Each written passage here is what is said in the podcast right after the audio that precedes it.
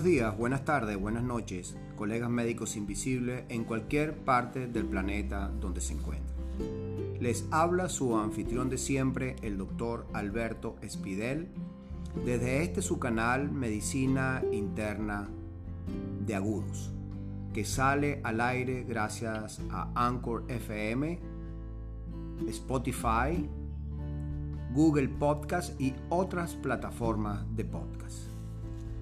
Les invito a acompañarme en los próximos minutos donde abordaré un tema o una lección relativamente frecuente o mejor dicho novedosa como es la teoría de los superantígenos y su rol en las enfermedades infecciosas. Esta lección eh, está básicamente escogida debido a que ciertos grupos de investigaciones y ciertos grupos de investigadores aparentemente han involucrado esta teoría como parte de la responsable del mecanismo autoinmune en el COVID-19. Los objetivos de esta lección serán, en primer lugar, valorar la respuesta inmune asociada a la teoría de los superantígenos, conocer los mecanismos patogénicos por intermedio de la cual se producen las alteraciones, mencionar las patologías que han estado asociadas a la teoría de los superantígenos y por último las conclusiones finales. El médico clínico actual y especialmente aquel cuyo quehacer está relacionado con las enfermedades infecciosas, con las enfermedades autoinmunes, como los inmunólogos, los infectólogos, los internistas, tienen obligación de conocer algunos aspectos ligados a la inmunología fundamentalmente para comprender el lenguaje, que no es fácil y en oportunidades complejo, de la literatura relacionada con la inmunología, la forma de producción de algunas patologías y también determinados tratamientos. Uno de estos conceptos es el mecanismo a través de, de los cuales los antígenos exógenos son presentados al linfocito T. Los antígenos convencionales, sean estos virus, sean estos bacterias, ingresan al organismo como proteínas totales. Posteriormente son procesados dentro de las células presentadoras de antígeno, células que tienen en su superficie moléculas del complejo mayor de histocompatibilidad, moléculas clase 2, y así son presentados al linfocito TCD4. El receptor del linfocito tiene una cadena alfa y una cadena beta. Cada una de ellas tiene los llamados segmentos variables, el B y la unión J y la cadena beta, y tienen además un segmento de diversidad. El complejo peptídico antigénico del HL2 se une al receptor del linfocito T en una zona muy específica, que tiene parte de la cadena alfa y beta. La cadena alfa y la beta son diferentes cadenas. El número de regiones variables de las cadenas beta del linfocito T es limitado, existiendo poca variabilidad. Se dice hoy en día que existen alrededor de 25 genes beta B en el ser humano. El reconocimiento de un antígeno convencional por parte del linfocito T es entonces muy específico porque debe existir el procesamiento intracelular, del antígeno, el reconocimiento de un fragmento antigénico por determinadas moléculas clase 2 del sistema de histocompatibilidad y especialmente por la unión de la asociación péptido-molécula HL2 con determinantes del linfocito TCD4. Considerando que existe una gran diversidad de receptores del linfocito T, con genes diferentes que codifican para una gran diversidad de cadenas alfa y beta, se produce entonces o da como resultado una extrema especificidad de reconocimiento por parte del linfocito T. En la práctica, Esto significa que un antígeno convencional estimula menos del 1% de los linfocitos T totales, es decir, uno de cada 10.000 linfocitos T. A diferencia de lo convencional, y aquí viene el punto importante a la cual hay que hacer el acento, existen antígenos que estimulan gran cantidad de linfocitos T saltándose esta ruta normal de presentación y que recibe el nombre de superantígeno, siendo sus características principales las siguientes. No sufren procesamiento intracelular en las células presentadoras de antígeno. Se unen como proteínas intactas y directamente a las moléculas de histocompatibilidad de clase de la histocompatibilidad clase 2 a un nivel distinto del surco de unión normal del péptido, se fijan a la mayoría de las formas aleléticas de las moléculas de clase 2 y en el complejo superantígeno HL2 se une al receptor del linfocito T a nivel del segmento variable de la cadena beta y no en el punto normal compuesto por las cadenas alfa-beta. Los superantígenos se unen prácticamente a toda la célula T que tiene en su, región, en su región beta, específicamente concreta.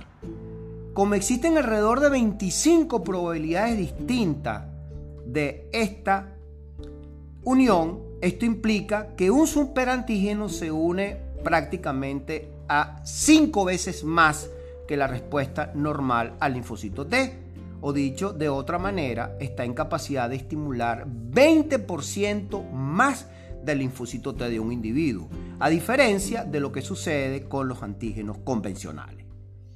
Esta es la respuesta de por qué hay una exageración en la respuesta inmunológica cuando existen algunos antígenos, eh, entre los cuales se está involucrando al virus SARS-CoV-2 productor del COVID-19. Y es por ello de que hay una exageración de la ya bien determinada y conocida tormenta de citoquinas.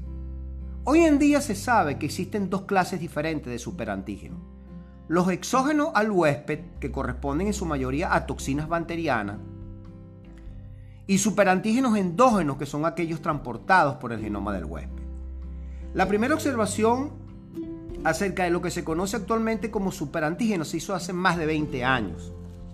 Se vio que los linfocitos T de ratones HLA idénticos pueden responder exageradamente a ciertos estímulos, a diferencia de la respuesta observada en el linfocito T de otros ratones HLA diferentes.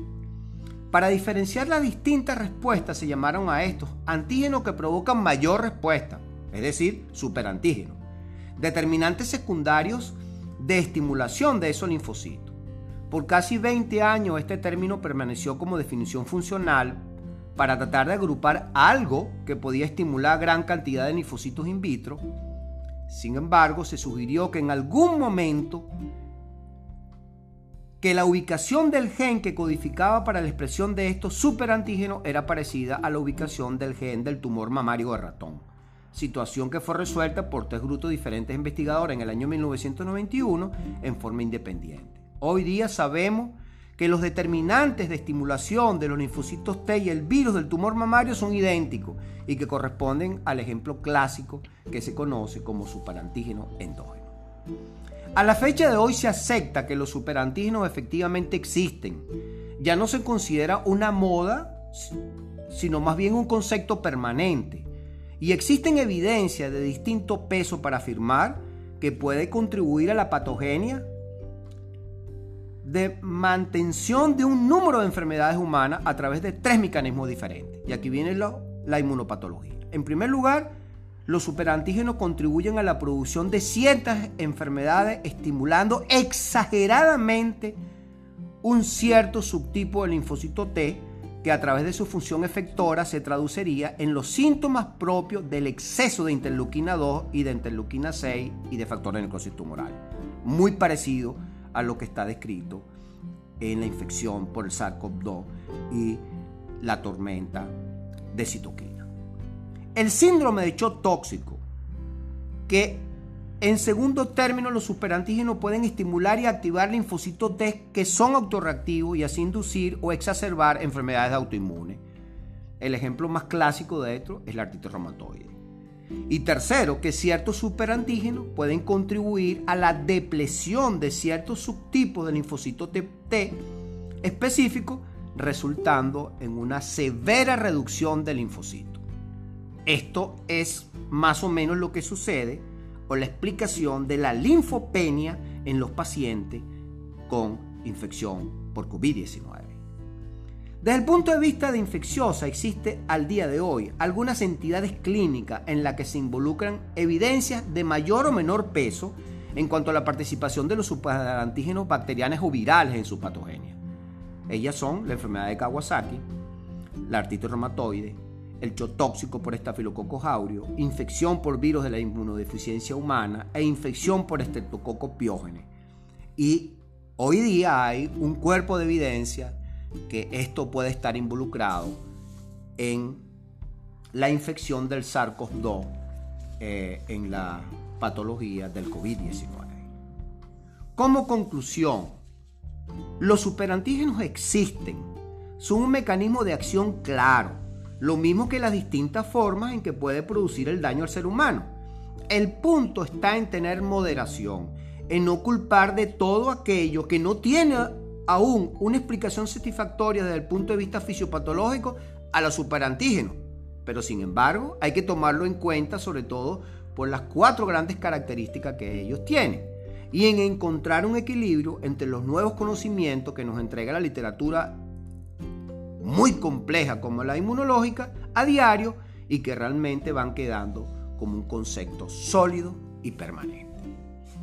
La idea básica de hablar de la teoría de los superantígenos es debido a que la infección por SARS-CoV-2, la infección por virus de la inmunodeficiencia humana y algunas bacterias, sobre todo algunos algunas sepsis prácticamente incontrolables asociadas, por ejemplo, al estreptococo piógene o al síndrome de hecho tóxico, están basados en que el mecanismo más importante, una vez que ya está desencadenada la respuesta, es esa sobreproducción, esa sobreestimulación de la respuesta inmunológica mediada por el linfocito T y probablemente, o mejor dicho, como lo he dicho anteriormente, a través de la teoría de los superantígenos.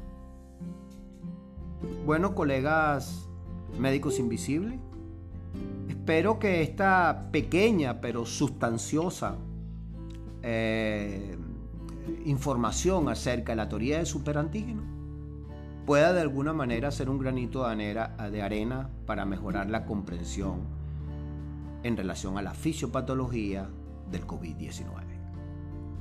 No me queda otra cosa que darles las gracias por su atención e invitarlos en un próximo episodio donde hablaremos de temas de interés en la medicina interna de Agudo. Muchas gracias por su atención.